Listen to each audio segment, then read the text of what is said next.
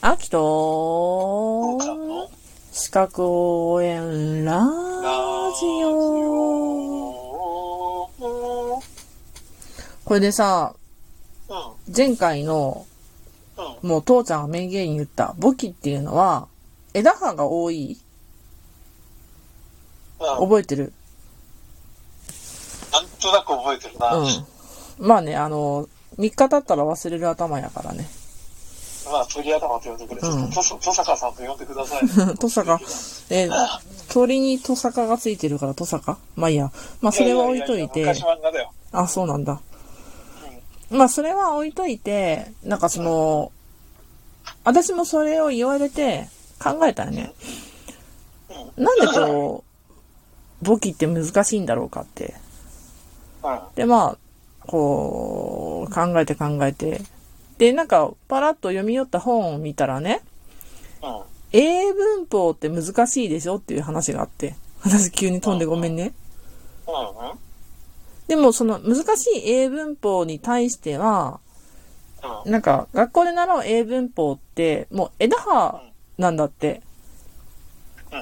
うん。けど、まあ、実際に作るのはさ、ほら、英語なんて200語で通じるとかなんかそういう本がさ、売れるわけじゃんか。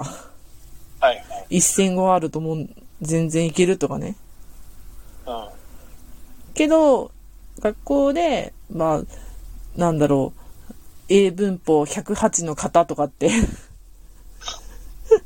一回も使わんような、枝法を習うから英文法って難しいんだよとかっていう内容の本をつい最近読んだわけよ。はい。で武器も同じなんじゃないかなと思って。結局、ー私もその仕事で、まあちょっと武器のようなことをするんだけど、うん。うん。使う勘定項目って本当に決まってんの。はいはいはいはい。で、まあ、あの、ほら、こういう場合は、ほら、会社によるからとかっていろいろ言ったのがあったじゃん。うん。うん。うん。うん。けど、会社によるからって言って、転職しない限り、その会社ではこれでやってましたっていうのはずっと通じるわけで、うん。うん。それはだって、うん、ね。なので、なんか、うん。うん。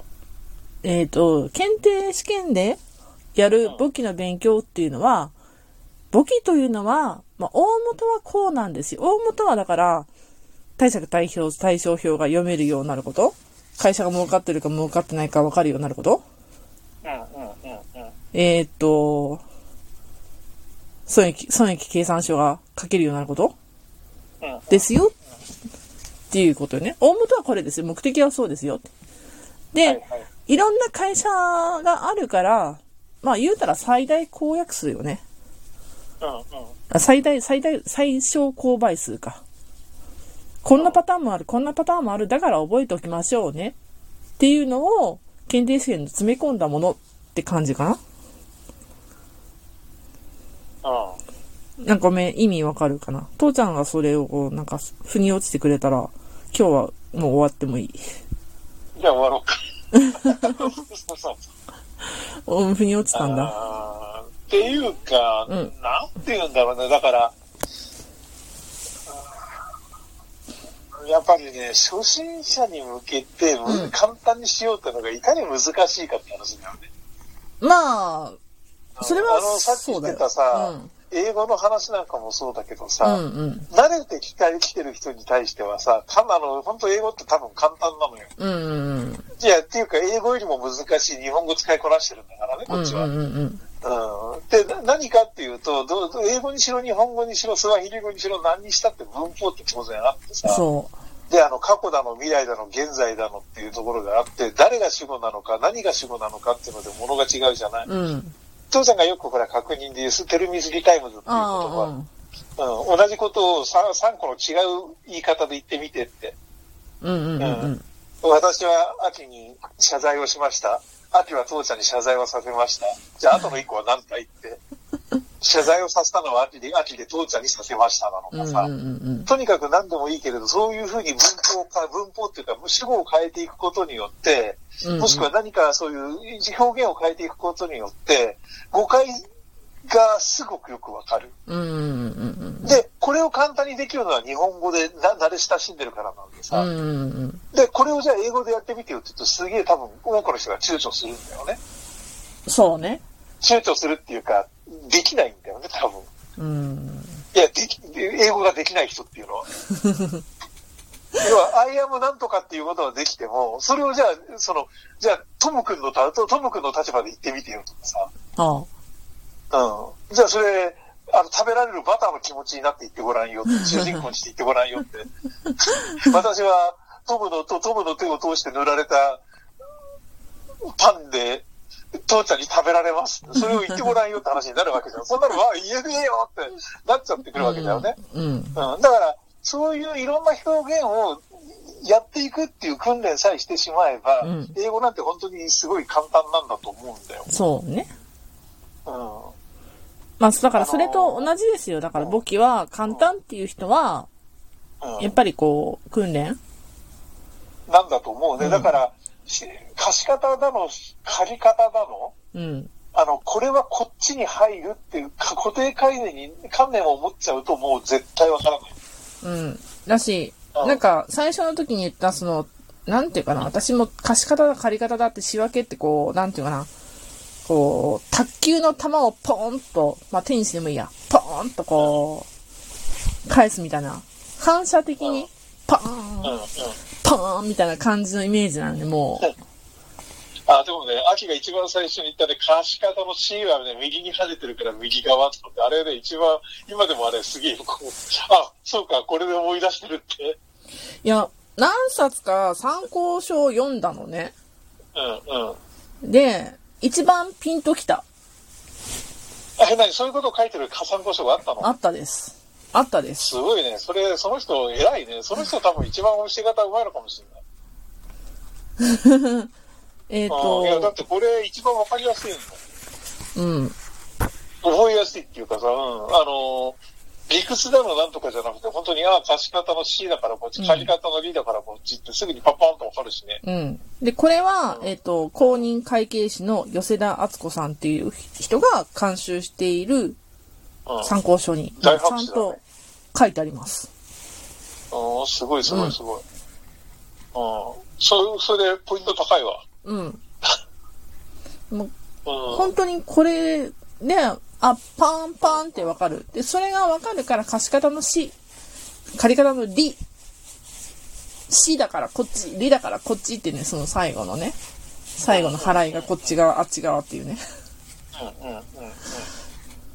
それがわかるだけでも、反射、反射速度は上がるよね。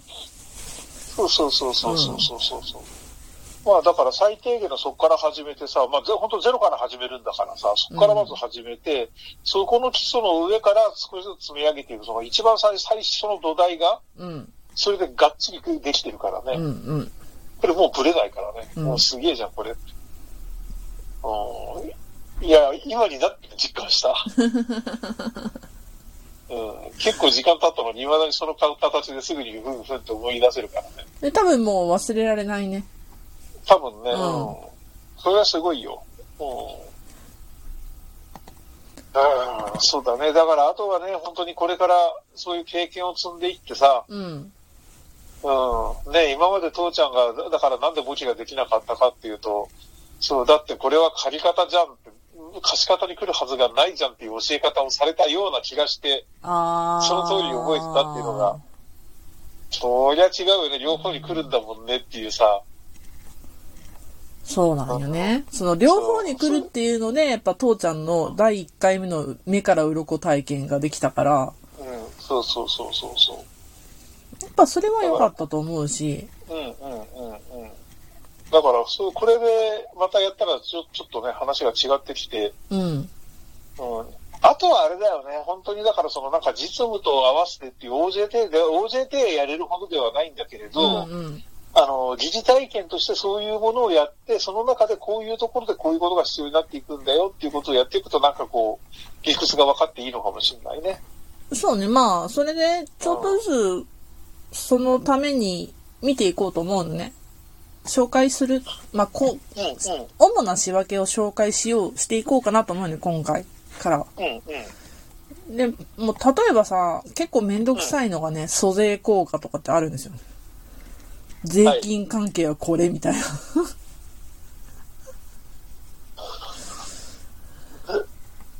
もう言葉が難しいのもいかんよね。ねジャジャルに作らせりゃいいの、ジャルに。え。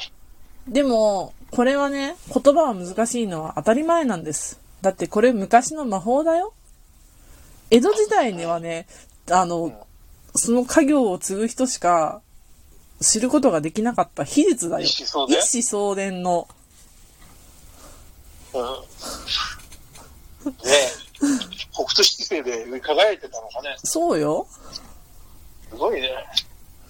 なので、なんか、私たちは、その、簿記というものを学ぶんだけど、うんうん。魔法を習って、一子相伝の秘術を習ってるんです。そうやって、そういうふうに言うと楽しんでくれる人もいるかもしれないけど、魔法だから俺できなくて当たり前だねって思っちゃう人もいるかもしれない ぞ。俺はどっちかっていうとそっちだからね。魔法じゃなくて秘術です。一子相伝の秘術です。魔法じゃない。ああ、俺自出したから。